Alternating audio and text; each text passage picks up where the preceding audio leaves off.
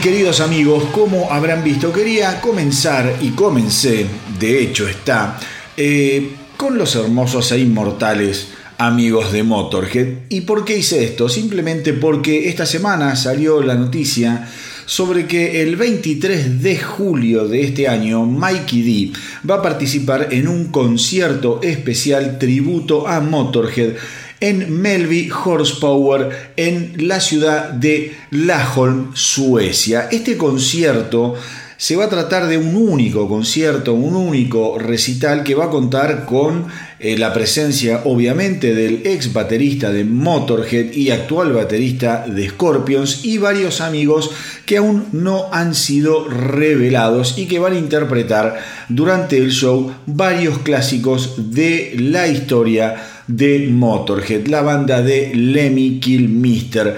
Justamente Mikey D estuvo contando que el último show que diera con Motorhead, y no solo él, sino que diera Motorhead, fue allá el 11 de diciembre del año 2015 en la ciudad de Berlín y que Lemmy lamentablemente falleció solo dos semanitas después.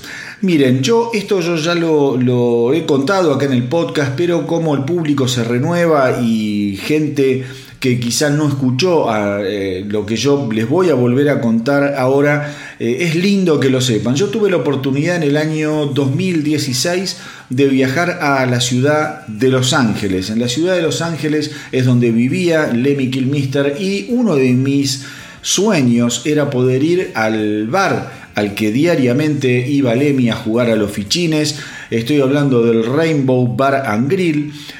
Tuve la suerte eh, de poder ir también al Rainbow Bar and Grill, pero no así la oportunidad de concretar el sueño de conocerlo. Yo sé que era muy improbable poder llegar a ir al Rainbow y que justo estuviese eh, el bueno de Lemmy jugando a los fichines, pero mi sueño era poder entrar al lugar, verlo sentado, tomando su eh, whisky con cola, su Jack Daniels con cola, hoy llamado simplemente el Lemmy. Vos vas a un bar y pedís un Lemmy y te dan un Jack Daniels con Coca-Cola y verlo ahí eh, tomándose su trago favorito y jugando a su fichín favorito. Fichín que el dueño del Rainbow eh, Bar and Grill durante los últimos días, cuando Lemmy estaba muy enfermo, tuvo el gesto de llevárselo a su departamento a solo unas cuadras del bar para que el moribundo Lemmy pudiese jugar a su eh, maquinita electrónica favorita eh, durante su convalecencia. Lo, increíble es que cuando yo estuve en ese, en ese, en ese bar, tuve la suerte de cruzarme con una de las mozas que de muy buena onda eh, nos atendió y le pregunté en un momento si ella lo había conocido a Lemmy. Se puso muy seria, me miró y me dijo, por supuesto, el señor Lemmy era parte de nuestra familia acá en el Rainbow Bar and Grill. Eh, obviamente cuando vos caminás el lugar te vas a encontrar con una serie de memorabilia de un montón de bandas pero especialmente te vas a encontrar con muchas, muchas eh, prendas de, de Lemmy Kilmister. De hecho, hoy en día hay una estatua de Lemmy en el Rainbow Bar and Grill. Se los quería contar otra vez porque, bueno, primero porque me gusta contarlo porque es una de las experiencias más impresionantes que yo viví en algún viaje que haya hecho afuera y que tuviese que ver con el rock and roll y con los rockeros. Me pareció algo muy, muy emocionante. El lugar es un lugar emblemático. Todos aquellos que vayan a Los Ángeles no dejen de visitar el Rainbow porque mm, a ver, no porque se van a encontrar con un lugar espectacular, glamoroso, no, no, no, no se confundan, nada que ver, es un lugar absolutamente común y corriente, un bar eh, como les digo, que es un ícono en la ciudad de Los Ángeles, en donde han eh, y donde pasan todavía muchísimas, pero muchísimas eh, de las bandas o de los miembros de las bandas más importantes, no solo del momento, sino también del pasado. con lo cual, ya les digo, fue una muy linda experiencia que me gusta recordar y cada vez que puedo la voy a seguir contando porque como les digo, el público se renueva y está bueno poder ir transmitiendo este tipo eh, de cosas que a uno le pasan porque de eso se trata también mantener vivo la cultura y la historia del rock and roll. No solo en lo que uno lee en las revistas o puede escuchar en los medios especializados, sino también en las vivencias de que le pueden pasar a tipos como yo que no trabajamos en ningún medio especializado ni somos grandes referentes de nada, sino que somos locos que tenemos la pasión del rock y hacemos un podcast y compartimos lo que nos pasa con todos ustedes que están del otro lado. Pero insisto, no dejen de ir, si tienen la oportunidad de visitar Los Ángeles, al Rainbow Bar and Grill. Siguiendo con esta noticia sobre el eh, recital tributo al Emmy en el que va a participar Mikey D y varios otros amigos, varios otros músicos, justamente eh, Mikey D eh, contaba esto que yo les venía diciendo, que un 11 de diciembre tocaron por última vez en la ciudad de Berlín y que Lemmy falleció dos semanas después, en, eh, estamos hablando del año 2015, de diciembre del 2015.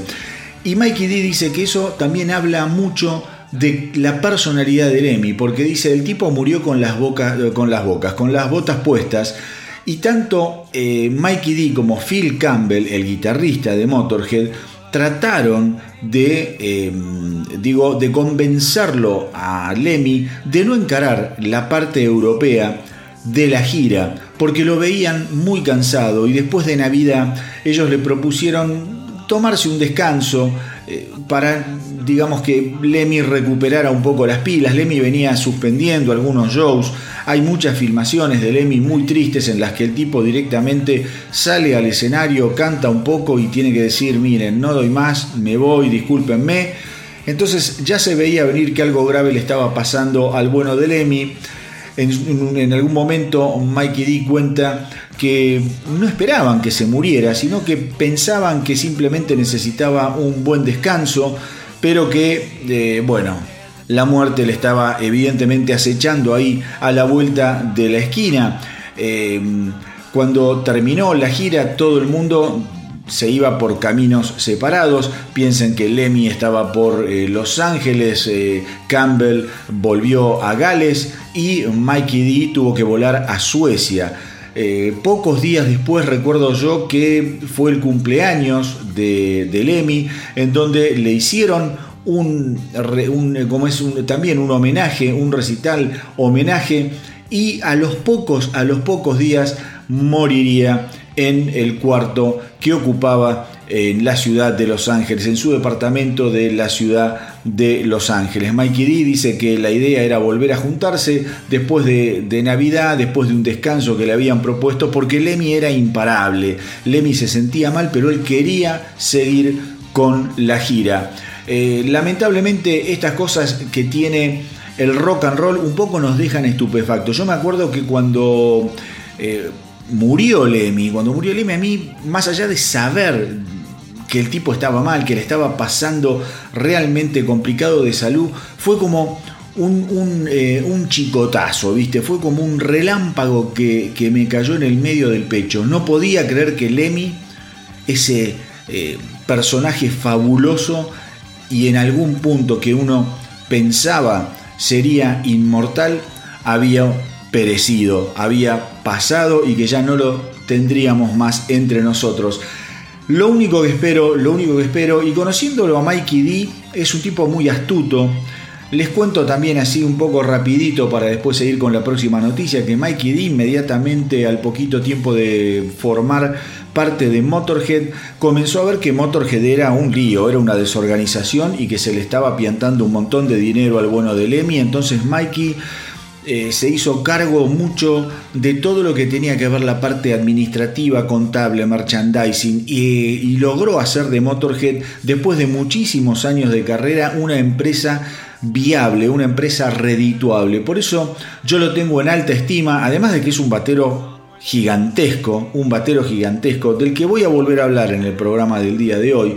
Eh, pero no les adelanto nada más. Es un baterista gigantesco, es un tipo muy astuto y por eso creo que el recital, el tributo a Motorhead que se va a llevar a cabo el 23 de julio, va a estar muy pero muy bien organizado, muy bien hecho y seguramente, seguramente Mikey D y toda la gente administrativa y que sigue manejando los negocios de Motorhead no va a dejar de hacer una edición especial en DVD para que todos podamos disfrutar y darle también desde la comodidad de nuestros sillones un último hurra, un último adiós a Lemmy Kill Mister. Me pongo de pie y que Dios o el demonio lo tenga en la gloria.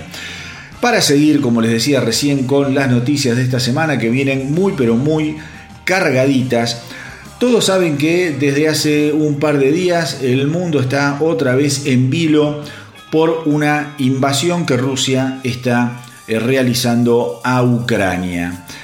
Eh, los que siguen el podcast saben que una de mis bandas favoritas, una de las bandas de metal, de nuevo metal, a las que yo le pongo muchísimas fichas y que creo va a explotar internacionalmente, si no es este año, el próximo año, han sacado un gran disco que se llama Wallflowers y que lo recomendé y del que hice una crítica en el pasado realmente excelente, es Ginger, esa banda ucraniana. Ginger es algo que no se pueden perder. Obviamente, esta semana, a raíz de la invasión Rusia a Ucrania, los Ginger han sacado un comunicado conmovido por la situación que todos estamos viendo a través de los canales de televisión o las redes eh, sociales, gente eh, muerta por las calles, ciudades devastadas por los bombazos rusos y eh, obviamente un éxodo en masa de la población ucraniana.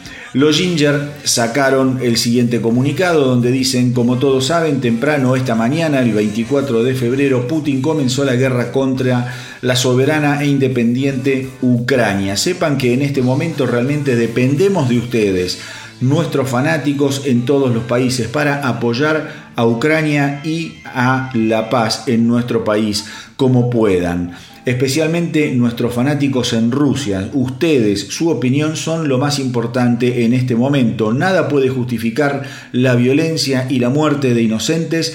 Y esto es exactamente lo que está sucediendo en nuestro país en este momento. Detengan la guerra en Ucrania ahora. Ese fue el comunicado, el muy importante y sentido comunicado de Ginger, la banda de metal extremo ucraniana que yo tanto recomiendo. Em, para cerrar el tema, yo les comento que mucha gente en Rusia y mucha gente en Ucrania, aunque no lo crean, sigue al astronauta del rock. Eso es lo que tiene de maravilloso estar haciendo un podcast que vos lo subís a las redes y desde ahí se amplifica a los lugares más inesperados y más increíbles. Yo no soy un especialista en política internacional y mucho menos en el tema eh, que está sucediendo entre Rusia y Ucrania. Sí creo que toda resolución a través de las armas es una cosa que no tiene ningún tipo de sentido y menos que menos hoy en día. Porque saben que muchachos, mientras los políticos viejos panzones no se ponen de acuerdo, mandan a los jóvenes, mandan a los jóvenes a reventarse la cabeza y acabar con sus vidas. A veces, a veces sin ni siquiera entender por qué están peleando. Entonces a los que están escuchando al astronauta del rock en este momento en Ucrania, en Rusia o en países limítrofes, eh, estaría bueno que se comuniquen con el astronauta del rock al mail a elastronautadelrock.gmail.com elastronautadelrock.gmail.com y dejen sus comentarios o dejen sus opiniones para que yo las pueda comentar en eh, algún programa subsiguiente. La otra manera que tienen de comunicarse conmigo es a través de la web en www.elastronautadelrock.com o a través si estás escuchando esto a través de Evox, por ejemplo, en Evox vos tenés la oportunidad de dejarme un mensaje en forma directa y si no también a través de Facebook o de Instagram. Nada más, quería hacer este comentario eh, porque seguramente hay gente del otro lado que sabe mucho más que yo sobre lo que está sucediendo entre Ucrania y Rusia. Y ahora, si les parece, vamos a escuchar a Ginger.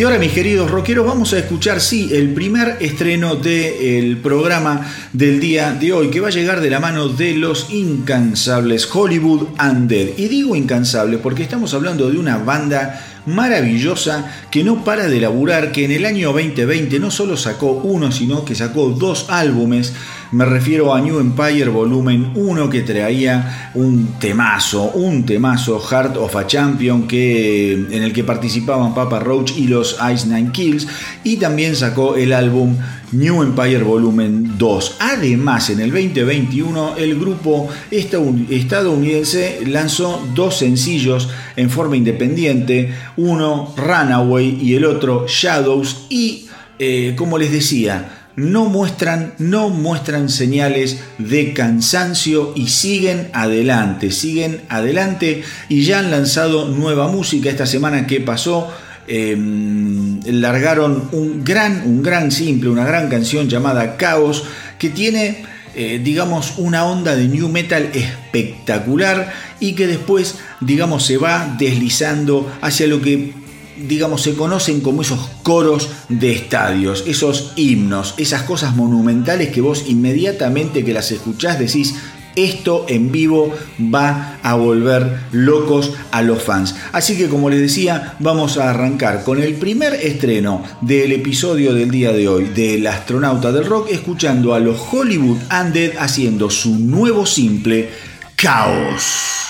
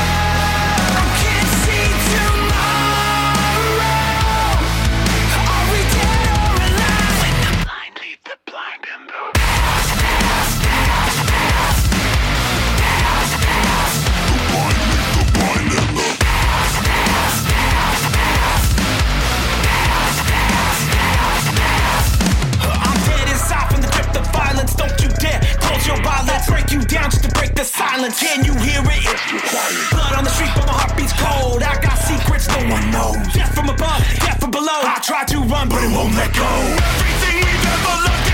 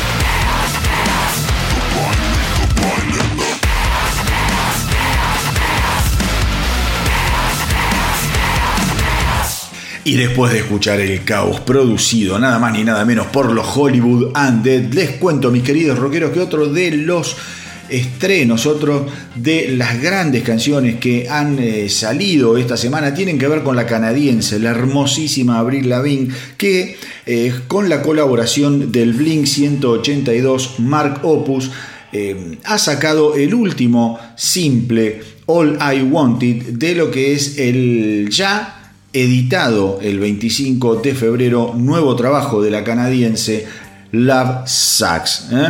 Les cuento que All I Wanted eh, es, eh, digamos, el último sencillo que sacó justamente antes de la edición del álbum y le siguió a los simples Love It When You Hate Me y Bite Me. Es increíble además porque el álbum fue producido por otro Blink 182, me refiero a Travis Barker, un baterista. A ver, es muy difícil catalogarlo este baterista. Traten de seguir a eh, Travis Barker en su cuenta de Instagram. Verlo tocar, verlo calentar, verlo entrenar es algo realmente impresionante. Me atrevo a decir que de los bateristas de su generación es el más, el más feroz, el más original, el más importante y sin lugar a dudas el más inquieto, porque tiene una cantidad de trabajos en su eh, mochila que son realmente increíbles. Es increíble cómo labura, cómo se junta con gente de todo tipo de estilos y cada cosa que hace la hace bien, produce bien, toca la batería perfecto. Tiene una imagen super cool. Es un tipo que la viene rompiendo desde hace un poco más de 20 años ya. Cosa no es joda, digo, no es un advenedizo de esos que empiezan a aparecer como Drupi para que la gente los tenga en cuenta. Este tipo es un trabajador incansable al que admiro personalmente muchísimo. Dicho esto, dicho eh, justamente que, está que fue el productor del álbum de Abril Lavigne, también les cuento que Abril Lavigne está eh, haciendo una adaptación cinematográfica de lo que fue su éxito del año 2002, eh, Square Boy. Ahí también va a trabajar Mark Opus. Y un poco lo que cuenta Abril Lavigne es que mm, lo que está haciendo es recorrer el espinel de todos los que fueron sus eh, y los que son sus grandes amigos en el ambiente del rock, en el ambiente musical, para poder incluirlos en distintos cameos dentro de lo que es este proyecto eh, Square Boy. Recuerden que Mark Opus, recuerden que Mark Opus de los Blink 182 eh, superó hace muy poquito un cáncer que digamos el tipo había anunciado que en forma inesperada, bueno, se lo habían detectado, inmediatamente comenzó un tratamiento y eh, el año pasado, a fines del año pasado, anunció que felizmente ya lo había superado. Y por otro lado, por otro lado, ya que estamos en el mundo de los Blink 182, hay que estar atentos porque eh, yo también en algún momento se los había comentado, hay versiones que hablan que poco a poco se están comenzando a acercar las partes entre lo que son los dos originales eh, y que aún siguen en Blink 182, Travis Barker y Mark Opus, Em, el guitarrista Tom DeLonge, que se fue eh, hace unos años para perseguir ovnis y para em, formar una excelente banda, Angels and Airways creo que se llama. Así que veremos, veremos si quizá toda esta desgracia y todo este momento tan triste que tuvo un buen final y que tuvo que atravesar Mark Opus, eso no fue una situación que acercó a los viejos amigos y quizá el día menos pensado se anuncia que Tom DeLonge ha vuelto a las filas de esta excelente banda de neopunk. Pero ahora, si les parece, vamos a escuchar lo nuevo de Abril Lavigne junto a Mark Opus, All I Wanted.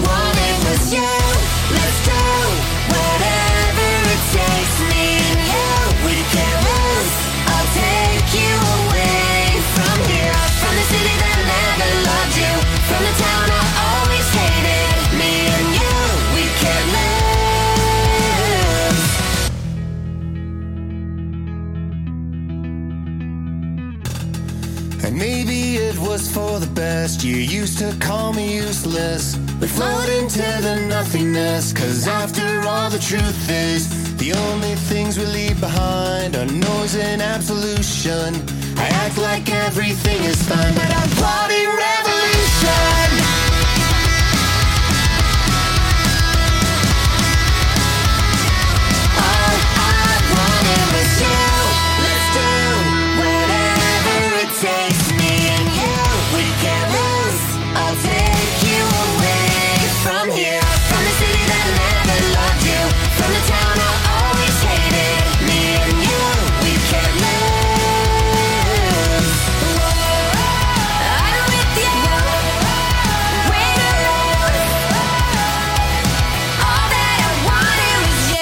Hace un ratito cuando hablaba de todo lo que tenía que ver con el festival, con, con el festival, con esta fecha, con este recital conmemorativo y festejo sobre la vida de Lemmy Kilmister que estaba organizando Mikey D, les dije, voy a volver a hablar de Mikey D. ¿Y por qué les voy a volver a hablar de Mikey D, mis queridos amigos? Porque finalmente esta semana se conoció en su totalidad el nuevo álbum de Scorpions, Rock Believer, un álbum del que yo hablé mucho eh, en función de los simples que le fui compartiendo acá en el Astronauta del Rock y que por suerte ya todos tienen la posibilidad de escuchar porque el viernes 25 de febrero fue editado mundialmente. ¿Qué les puedo decir? Yo les dije o les venía adelantando que tenía una fe increíble en el nuevo trabajo de los Scorpions porque los simples me daban la impresión de que eran de una categoría importante. Y cuando vos sacás una seguidilla de simples tan eh, fuertes, tan eh, conmovedores, tan eh, bien trabajados, que suenan bárbaros, que son gancheros, quiere decir que todavía tenés algo de pólvora eh, en la bolsa, porque no puede ser que vos tires todos esos temas de gran calidad como simples y que después vos cuando vas a escuchar el, disco entero lo único que vale la pena son esos simples que escuchaste y lo demás es una cagada. Bueno, los Scorpions eh, la verdad es que me han sorprendido, no me han defraudado, gracias a Dios no me han defraudado, es un discazo rock believer, un álbum que me hizo recordar muchísimo, muchísimo al sonido de guitarras eh, y a la construcción eh, de, las canciones de discos que tienen que ver, por ejemplo, con eh, Blackout o Love at First Thing. Digo, yo ya les comenté que los Scorpions son una de esas bandas a las cuales yo nunca les solté la mano. una banda que siempre, siempre terminó gustándome, aún lo que quizá no era tan conocido en la década del 90 y fundamentalmente en los 2000, pero han dado en la tecla con esa intención que ellos venían eh, propalando sobre volver al sonido que los había hecho enormes. Estamos hablando, estamos hablando de canciones que están compuestas por gente que ya pasó los 70 años traten de escuchar este disco teniendo eh, eso en cuenta. No, no hay que perder esa perspectiva. ¿Cómo es posible que gente, por ejemplo, a ver, eh, Rudolf Schenker eh, y cómo se llama, y Klaus Main, tienen 73 años. 73 años. Y lo que han sacado a relucir acá es el oficio. El oficio artesanal del rockero clásico. Yo no les puedo decir lo que son eh, algunas de las canciones que tienen eh, este disco. Digo, acá escuchamos Peacemaker, tremendo, Seven Sun, tremendo. No dejen de escuchar eh, When You Know Where You Come From. Es una canción espectacular, realmente espectacular. Es un álbum que es entretenido, que es ganchero, que es fuerte. Mikey D, por el amor de Dios, Mikey D es una aplanadora. Tengamos en cuenta que Mikey D no solo trabajó con Motorhead en donde tenía que tocar a 400.000 kilómetros por segundo. Mikey D tocó con gente como King Diamond y con gente como Dokken. Digo, el classic rock, el rock marcado lo tiene pero súper, súper, súper entrenado y lo tiene total, totalmente eh, vigente recorriéndole las venas. En este disco lo que toca Mikey D es una barbaridad. Es una barbaridad, porque quizá como les decía antes, en la locura sonora, en la bola sonora de Motorhead, Mikey D era como un, un huracán de sonido en donde no había mucho tiempo para las sutilezas. Escuchen cómo toca y cómo suena la batería en este álbum de Scorpions Rock Believer. Una de las grandes, una de las grandes sorpresas, gracias a Dios, eh, de este año que está empezando. Seguramente vendrán otras sorpresas, otros muy buenos discos. Pero mamita querida, mamita querida. Mm, Knock Dead es otro temazo Hot and Cold es una locura. Es un. A ver. Les digo, es un álbum que, con el que no se van a encontrar con Winds of Change. Es un álbum muy, pero muy rockero. No se van a encontrar con I'm Still Loving You. Grandes baladas. Las baladas que los hicieron muy, pero muy grandes y muy famosos a los Scorpions alrededor del planeta. Este es un disco rockero. No es un disco moderno, es un disco de classic rock, puro y duro, en la tradición del classic rock, en donde hay aire, donde hay espacio. Y eso creo que lo hace un disco ideal para todos, todos, todos aquellos que nos criamos escuchando aquel eh, rock and roll de la década del 70, de la década del 80, porque los Scorpions, no nos equivoquemos, nunca hicieron heavy metal. Aquel que dice que los Scorpions son una banda de heavy metal no entiende un sorete.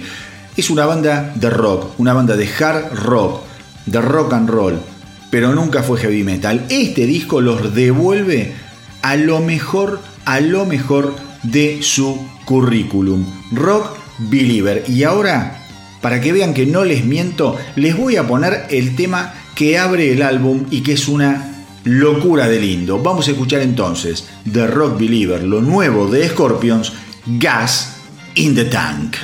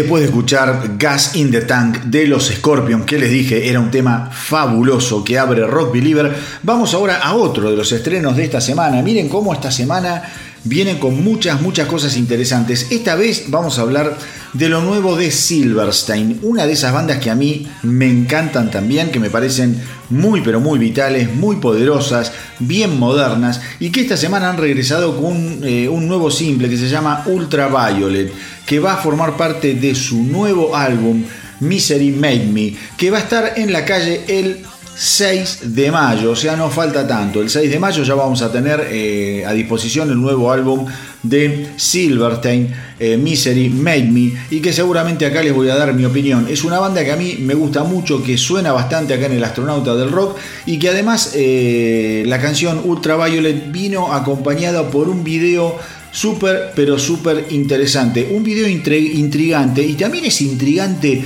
un poco el leitmotiv de Ultraviolet, porque la banda explicó que tiene que ver con esas sustancias invisibles que nos invaden el cuerpo y la mente, como eh, los rayos ultravioletas que sin verlos nos causan muchos daños en la piel y qué sé yo. Bueno, esas eh, explicaciones de los temas que yo, como soy medio bruto, nunca entiendo demasiado y tampoco le doy demasiado, mm, eh, demasiada bolilla. A mí si me gusta la canción, adelante. Puede hablar de cualquier cosa. Y esta canción, Ultraviolet, me encantó.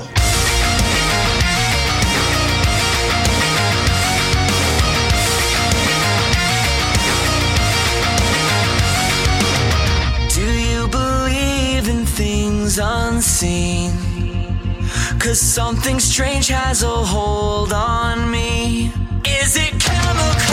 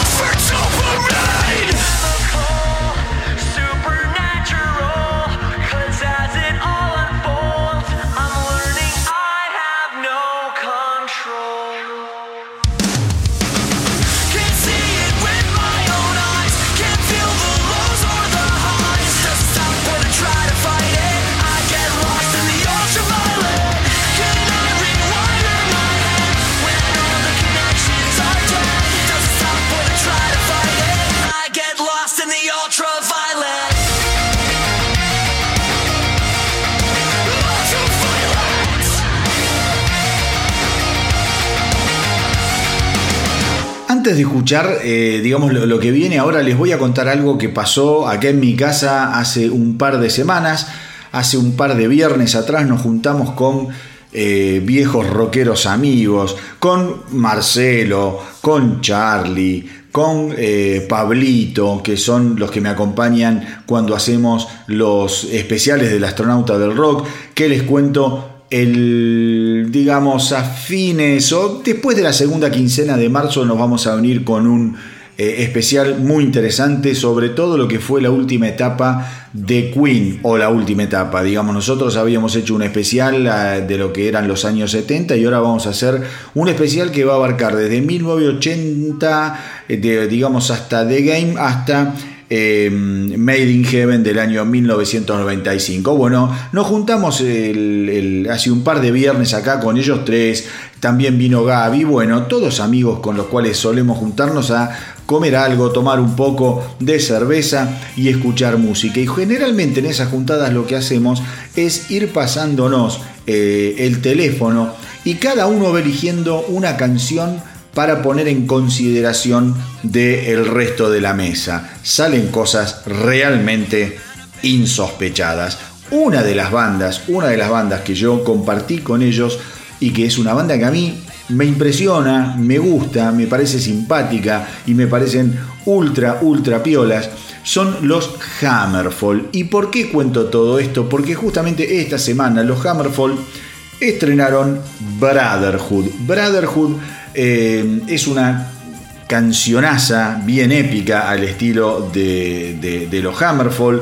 Eh, tengamos en cuenta que los suecos lo que han comentado es que Brotherhood básicamente es un saludo musical a sus fans más fieles que se llaman o se hacen conocer de Templars of Steel y que se han mantenido junto a la banda, dicen ellos, en las buenas y en las malas. Y también es un sentido guiño interno a cada uno de ellos, reconociendo el estrecho vínculo que los miembros de la banda tienen entre sí. Digo, toda una declaración de los Hammerfall. Escuchen, traten de escuchar, traten de escuchar, eh, por ejemplo, canciones como We Made Sweden Rock. Son canciones muy, pero muy, pero muy impresionantes de los Hammerfall que piensan muchísimo a la hora de componer en el efecto que las canciones van a tener en vivo. Son verdaderas, verdaderas composiciones épicas. En ese metal bien europeo, bien cargado, con ese dramatismo al que nos tienen acostumbrado este tipo de bandas. Así que me pareció súper, pero súper interesante Brotherhood, la nueva canción de Hammerfall. Banda que recomiendo escuchar, como recomiendo escuchar a otra banda que a mí me encanta y que se llama Sabaton y a la cual acá escuchamos muchísimo. Son esa banda, como les digo, bien teatrales, bien conmovedoras, comprometidas y con una onda súper, pero súper divertida.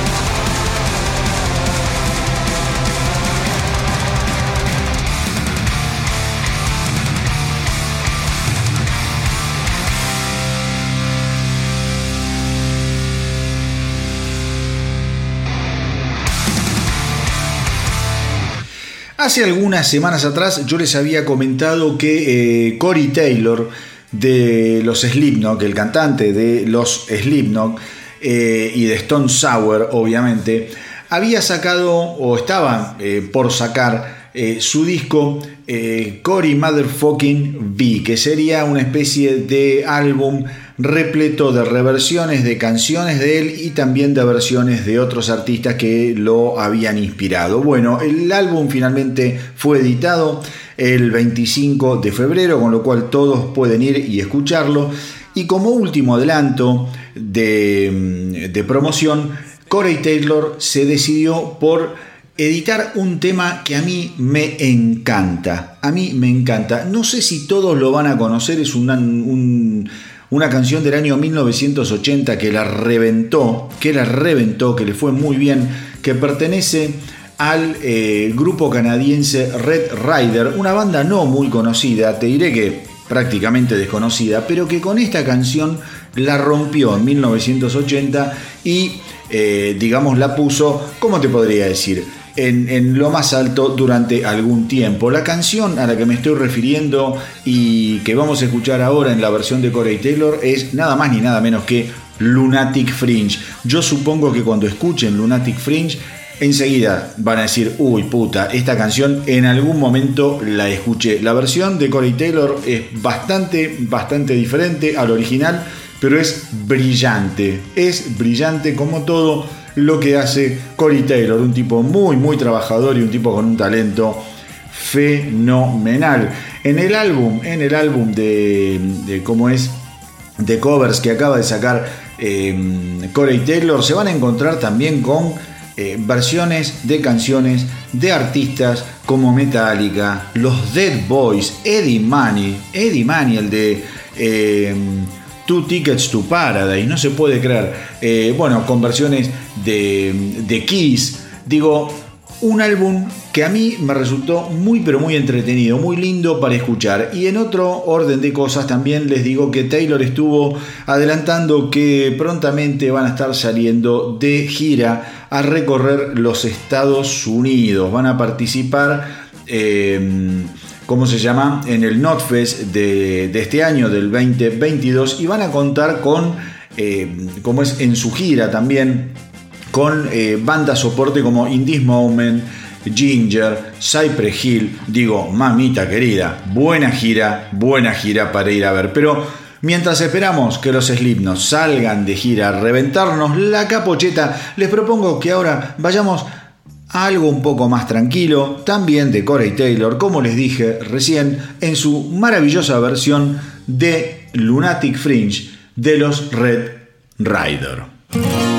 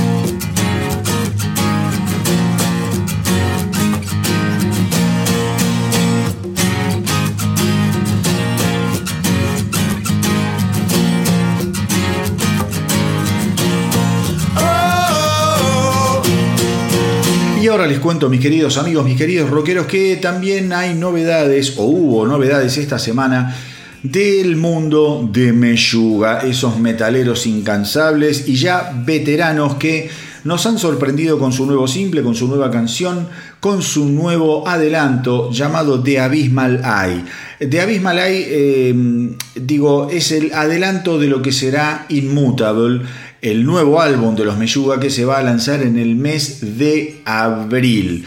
La verdad que la banda viene trabajando durísimo en este em, nuevo trabajo, en este nuevo álbum que, como les digo, se va a llamar Immutable. Pensemos que lo último de Meyuga eh, fue eh, The Violent Sleep of Reason del año 2016, o sea, se han tomado un largo tiempo, un largo tiempo para eh, la producción y la edición y la grabación de este nuevo álbum Immutable. Y eh, si bien ellos eh, eligieron el nombre, o sea, Inmutable, eligieron este nombre porque en algún punto ellos sienten que lo que hacen es inmutable, que no cambia demasiado, ellos han admitido, y esto me pareció súper interesante porque habla de la madurez y de lo que significa el paso del tiempo para los metaleros extremos. Ellos hablan eh, y confiesan que en Inmutable lo que han tratado de hacer fue llevar el sonido de Meyuga, eh, sin cambiarlo demasiado, a un eh, extracto un poco más, ¿cómo les podría decir? más cálido, más cálido, en donde los medios tuviesen más preponderancia eh, sobre lo que son los agudos y las guitarras súper podridas y abrasivas. Ellos dicen que envejecer eh, también te lleva a pensar que podés disfrutar de esto que haces y no solo estar pensando en que la música te mutile y te atropelle. Por eso me pareció una confesión muy, eh, ¿cómo les podría decir? Muy saludable de una banda de tipo que ya están pasando los 50 años y que vos imaginate que vos tenés que seguir tocando, vos tenés que seguir tocando metal extremo después de una determinada edad. No es joda, el metal extremo físicamente, físicamente es demoledor para los músicos. Uno de los que más lo sufren, no tengan dudas, es que son los bateristas. Uno de los que más lo sufren son los bateristas. Fíjense que muchas de las bandas importantes de metal extremo, lo que primero cambian son los bateros. Son los bateros, que son, como les digo yo, una ametralladora. Tienen que estar girando incansablemente la cintura, doble bombo todo el tiempo, los brazos pegándole a todo lo que se mueve. Es una música, el metal extremo, que exige un esfuerzo gigantesco a cada uno de los músicos que le interpretan. Por eso me pareció súper interesante esto de los Meyuga. Ellos dicen, digamos, eh, es inmutable lo que hacemos, pero podemos buscarle otros matices, matices un poco más agradables, no tan calientes, no tan atronadores y seguir disfrutando de lo que estamos haciendo. Así que vamos a ver si lo lograron ahora, porque vamos a escuchar lo nuevo de Meyuga. The Abysmal Eye.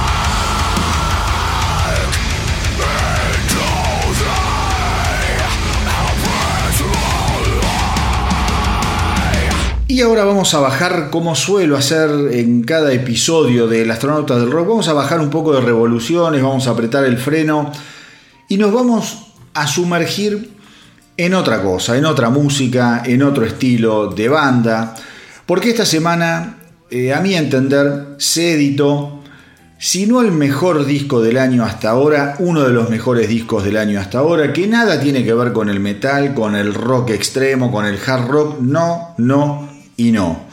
Estoy hablando de una banda que a mí me gustó siempre muchísimo, una de las bandas que a mi criterio eh, fueron uno de los más grandes exponentes de lo que yo llamo el mm, art pop, como existe el art rock, también existe el art pop. Estoy hablando de los Tear for Fears. Esta semana eh, finalmente largaron a la calle su nuevo álbum de Tipping Point, un álbum de una complejidad, una musicalidad, una calidad y una fineza extraordinarias. Pensemos que eh, Tear for Fear, después de 18 años, cuando editara Everybody Loves a Happy Ending, habían entrado en un hiatus que hacía pensar que la banda ya no tenía mucho más para dar. Everybody eh, Loves a Happy Ending había sido un álbum del 2004 y eh, había sido también el álbum que había marcado el regreso, la reconciliación entre... Eh, ¿cómo se llama? Roland Orzábal y Kurt Smith, que habían terminado medio a las patadas después de lo que había sido la gira de Sowing de Seeds of Love, eh, aquel álbum maravilloso. En realidad, The Seeds of Love, Sowing the Seeds of Love eh, fue el simple. The Seeds of Love, el álbum de 1989, fue un álbum que a mi criterio, eh, a mi criterio, siempre esto lo digo, como todo lo que digo acá es a modo personal, para mí fue una obra cumbre en su momento, uno de los mejores álbumes de aquel 1989, con éxitos como obviamente The Seeds of Love, eh, Advice eh, for the Young at Heart y obviamente aquella balada increíble Woman in Chains. Yo me acuerdo que habían venido aquí a la Argentina. Em, no, a ver, no me acuerdo si fue en el año 90, 91, no importa, pero estaban promocionando el álbum de Seeds of Love. Tuvieron, o tuvimos, aquellos que estuvimos en aquel recital, la mala suerte de que ni bien estaba empezando el recital a los dos, tres temas, justamente cuando estaban tocando Woman in Chains, se largó una tormenta de aquellas y la banda se tuvo que ir. No, no, no, no podían tocar, era imposible tocar. La banda soporte había sido Soda Stereo, que eh, dieron un recital, un recital inolvidable, a prueba de balas, increíble recital de Soda Stereo, pero bueno, nos quedamos con las ganas de ver a los eh, Tier for Fear que estaban a punto caramelo. A punto caramelo, venían con, eh, digamos, todo lo que era el background del disco que estaban presentando de Seeds of Love, pero también atrás ya tenían eh, Song from the Big Chair y su debut The Hurting de 1983 que eh, había llevado al dúo inglés a debutar nada más ni nada menos que en el número uno del ranking del Reino Unido. Insisto, insisto, una banda que yo la tengo muy, pero muy arriba en, dentro de mis preferencias. Creo que son, como les dije, finos, creo que son absolutamente elaborados. Yo cuando escuchaba de Tipping Point decía cuánto tardan estos bestias en producir una canción. Porque una cosa es componerla, ponerle que vos agarrás una guitarra y componés la canción, listo. Pero ¿cómo la producís? ¿Cómo llegás al producto final de semejante envergadura, de semejante calidad? Debe ser un trabajo realmente increíble, como dije antes, extraordinario. Para mí, insisto, para mí es uno de los grandes, grandes álbumes que han salido en este breve periodo que venimos eh, caminando del 2022.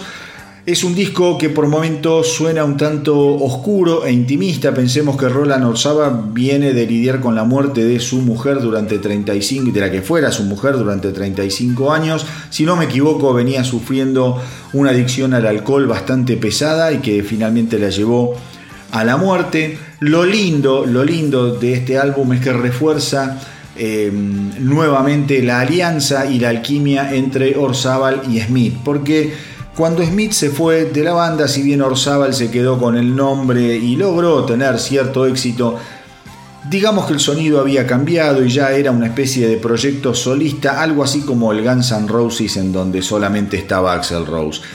Eh, te la vendían con el nombre, pero la música era otra cosa. No era mala, ni estoy criticando mal esos discos. Creo que fueron dos discos que sacó eh, Orzábal bajo el nombre de Tear for Fear sin la participación de Kurt Smith. La verdad, la verdad que hayan vuelto demuestra que hay uniones, que hay fórmulas que cuando se producen, que cuando se mezclan, dan un resultado absolutamente proverbio. Vamos ahora con Long, Long Time, uno de los grandes temas del nuevo álbum de Tipping Point de los Tears for Fears.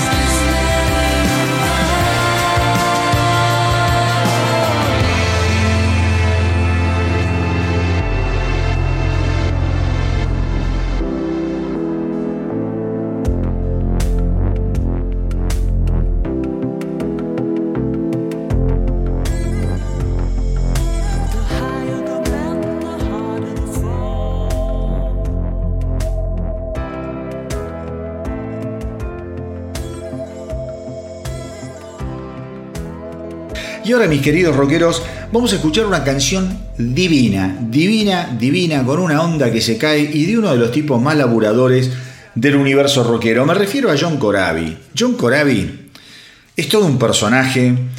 eh, a ver, ahora vamos a hablar un poquito de la historia de John Corabi. Nada, vamos a tirar algunos highlights para aquellos que no lo tienen muy en el radar. Pero la canción que acaba de editar, Your Own Worst Enemy, está buenísima. Les recomiendo que le presten muchísima atención. La canción llega eh, antes de la edición de las memorias de John Corabi, que se va a llamar el libro eh, Horseshoes and Hand Grenades. Horseshoes and Hand Grenades y que se va a ser eh, publicada en el mes de junio. Con respecto a Your Own Worst Enemy, eh, es digamos el segundo simple que saca John Corabi. Hace seis meses más o menos había editado una muy linda canción que se llama Cosi Bella, So Beautiful. Y en este caso, en Your Own Worst Enemy, el tema fue eh, coescrito y producido por ese animal llamado Marty Fredriksen. ¿Quién es Marty Fredriksen? Es uno de los productores estrellas de los últimos 25 años que ha trabajado entre otra gente, así para que se den una idea, con Aerosmith, con Ozzy Osbourne, con Def Leppard, qué sé yo, con todo el mundo. Es un tipo imparable, imparable. Grandes canciones de lo que es el hard rock, eh, el rock bien FM, bien radial, están compuestas en los últimos, ya les digo, 25, 20 años por Marty Fredriksen, o compuestas o producidas o co, escritas. Digo, el tipo es un capo, un verdadero capo. Eh, Corabi, como les decía, es un personaje entrañable. A mí me cae muy bien John Corabi.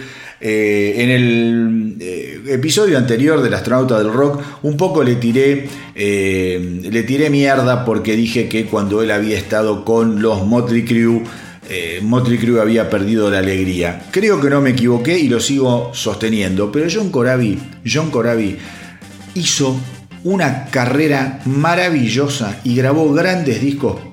Por ejemplo, por ejemplo, con los Dead Daisies. Yo les aseguro que escuchar la discografía que tiene John Corabi con los Dead Daisies es una cosa de locos. En los Daisies, cuando, los Dead Daisies, cuando estaba Corabi y Marco Mendoza, o sea, hasta el disco anterior al que sacaron el año pasado, si no me equivoco, eh, sonaba increíble los Dead Daisies. Hoy en día, obviamente, siguen sonando maravillosos. Ah, también estaba Dean Castronovo, pero Dean Castronovo en el nuevo álbum de los Daisies toca todavía. Eh, pero lo que era la función de Mendoza, eh, de Marco Mendoza en bajo y de Corabi en voz, la suplantaron directamente con un solo músico, el veterano inmortal y que está nuevo, el hijo de puta, estoy hablando de eh, Glenn Hughes, bajista de la, digamos, de, de, Deep Purple de la época de David Coverdale. Corabi, bueno, tiene, tiene grandes, grandes, grandes amigos en esto del rock and roll, eh, muy amigote de los Kiss, muy amigote también de los Rat. Pensá que Corabi también tocó, tocó con los Rat. Eh, así que es un tipo que tiene un currículum enorme con un éxito esquivo. Es eso, son de esos tipos que laburan, laburan, laburan, siempre están ahí, pero nunca llegan a donde deberían haber llegado. Así que, eh, de mi parte, mi, alegría y comparto esta alegría con todos ustedes por lo que es la edición del nuevo simple de John Corabi, Your Own Worst Enemy.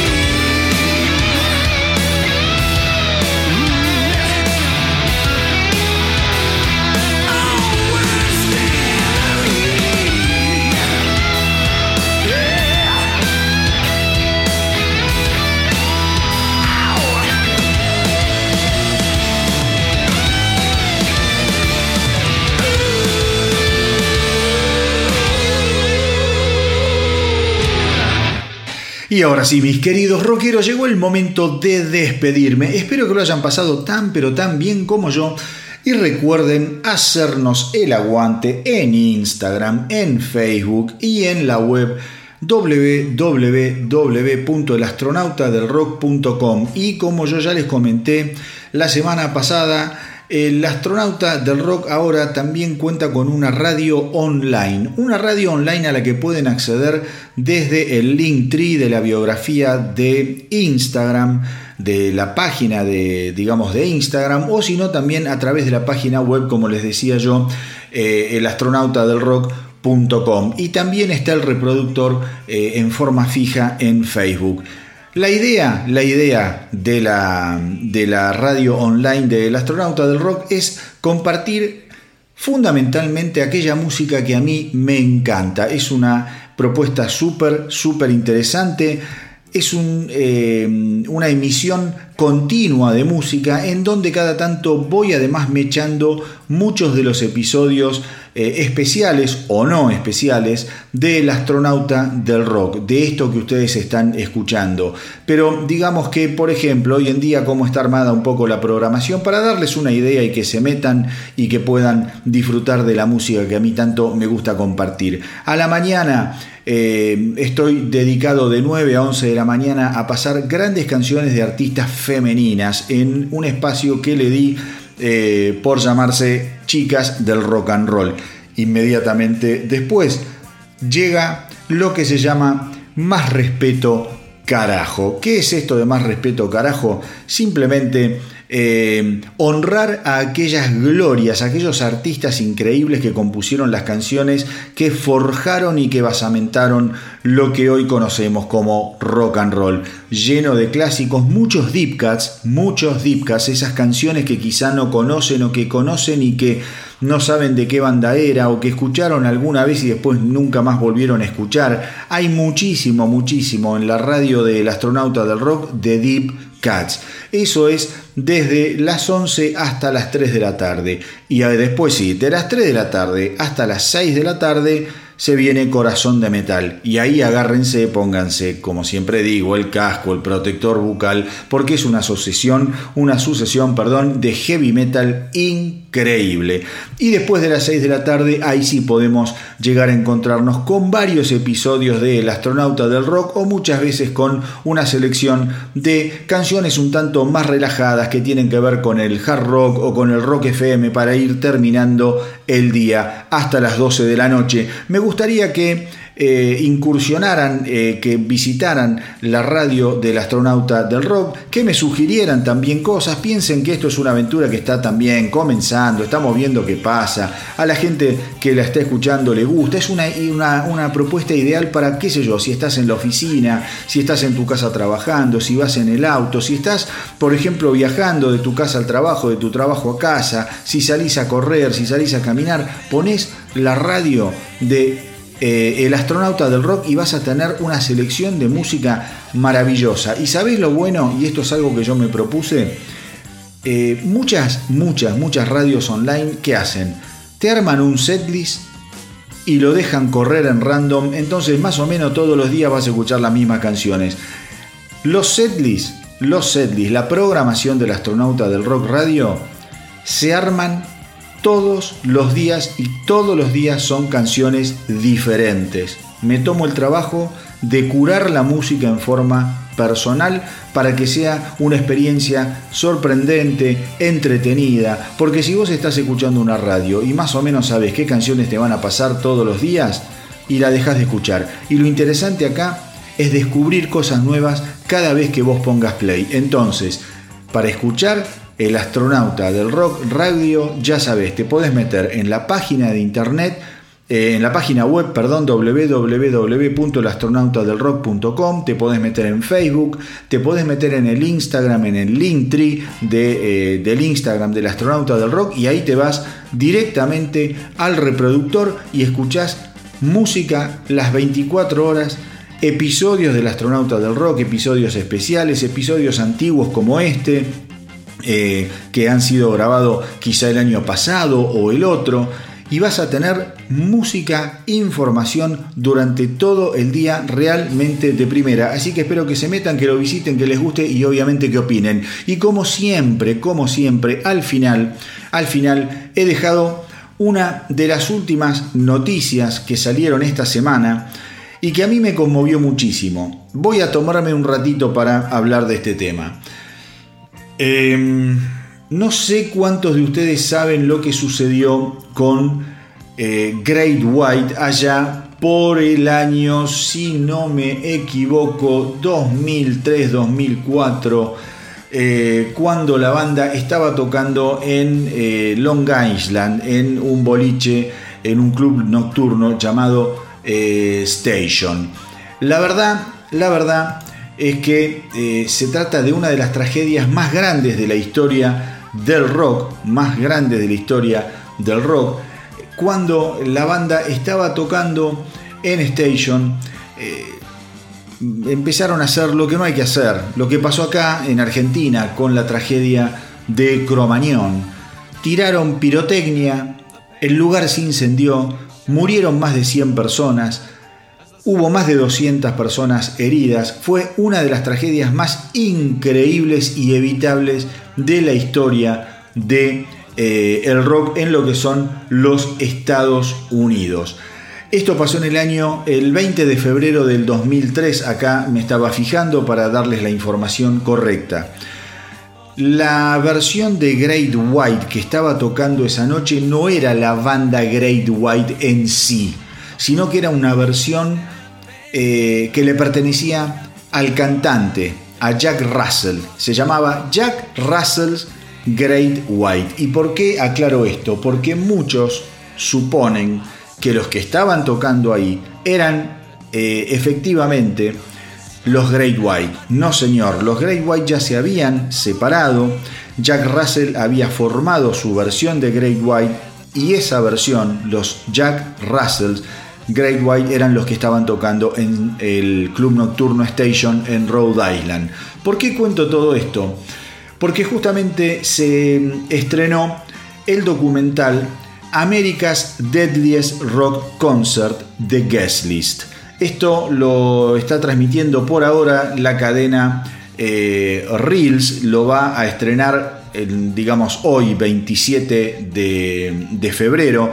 Supongo que después esto se va a poder ver en YouTube, hay que esperar un poquito, estas cosas después siempre se filtran y las vamos a poder ver. Eh, ¿Qué pasa con esto?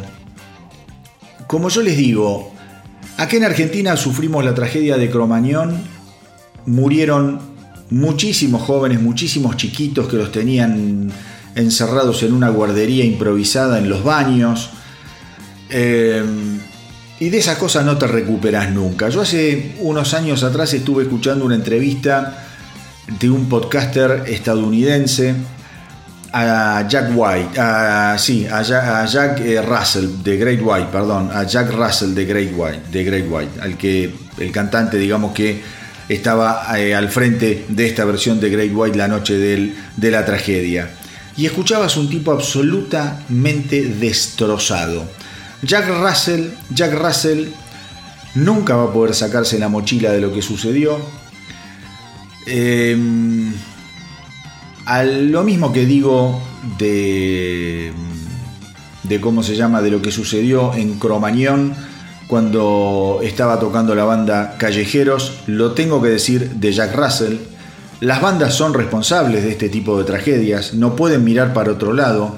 En el caso de Cromañón, los callejeros eh, promocionaban sus shows como eh, festival de pirotecnia o festival de bengalas, una cosa, una cosa realmente de locos. Y acá pasó eh, con la banda de, Jack Russell, pasó lo mismo. Jack Russell, un tipo muy complicado, un tipo complicado a nivel adicciones, un tipo alcohólico, drogadicto, con el norte un tanto confuso en aquella época. Obviamente hoy, el día, hoy en día es otro Jack Russell, un tipo que vive en una amargura permanente. Yo cuando escuché este reportaje me llamó muchísimo la atención cómo los americanos tienen esa manera de justificar de justificar todo. Este documental yo supongo que también tiene mucho de eso, tiene un poco de, de hacer una especie de catarsis, también tiene seguramente mucho de homenajear a las víctimas y, por qué no, de concientizar a futuro a lo que no tienen que hacer una, eh, una banda de rock and roll en un lugar cerrado. Empezar a tirar pirotecnia en un lugar cerrado o proponer que la gente lleve bengalas como sucedió en Cromañón, acá en Argentina, es un acto asesino. Es un acto asesino. Y me pueden decir que los callejeros sufrieron la muerte de familiares y amigos. Bueno, Jack Russell también sufrió la muerte de un guitarrista, gran amigo suyo y de gente que conocía. Eso, eso no te justifica ni te quita responsabilidad. Cuando uno se sube a un escenario, cuando uno se sube a dar un show en un, lugar cerrado, tiene que saber que lo que hay ahí abajo es gente.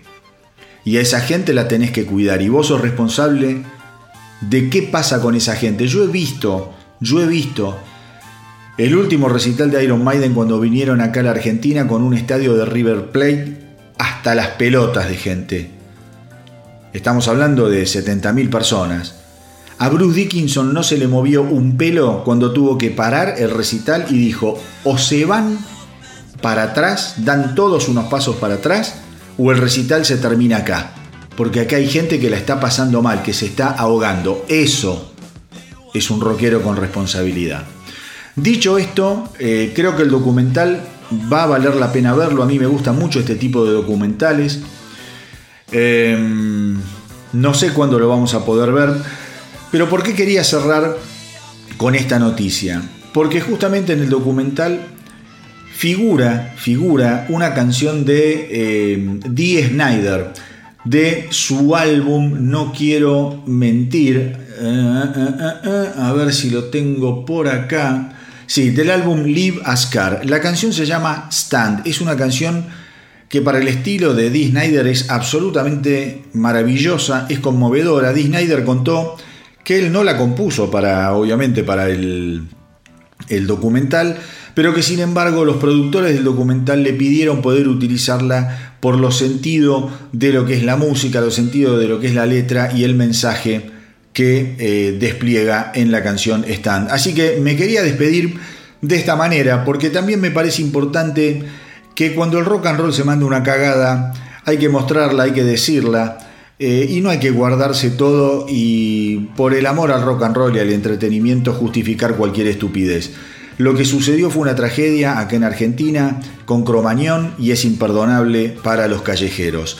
Y lo que sucedió en The Station en el año 2003 cuando Jack Russell, Great White estaban tocando y empezaron con la pirotecnia, que Dios me perdone, también también es algo inconcebible. Así que nos vamos a ir escuchando Stan de The Snyder, canción que musicaliza una parte del el documental America's Daily Concert The Guest List.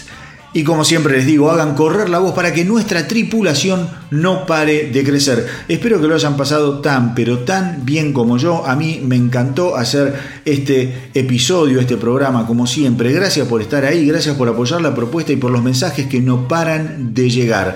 Cuídense mucho, mucho, mucho. Traten de escuchar la radio del astronauta del rock. Hasta la semanita que viene. Y que viva el rock.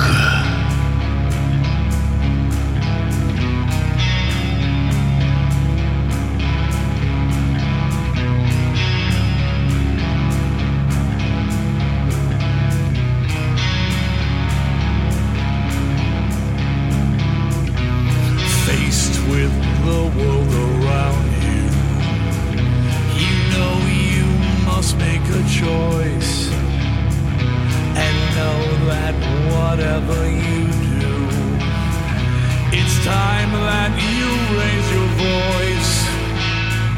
There's not a moment to spare. Show the more you dare.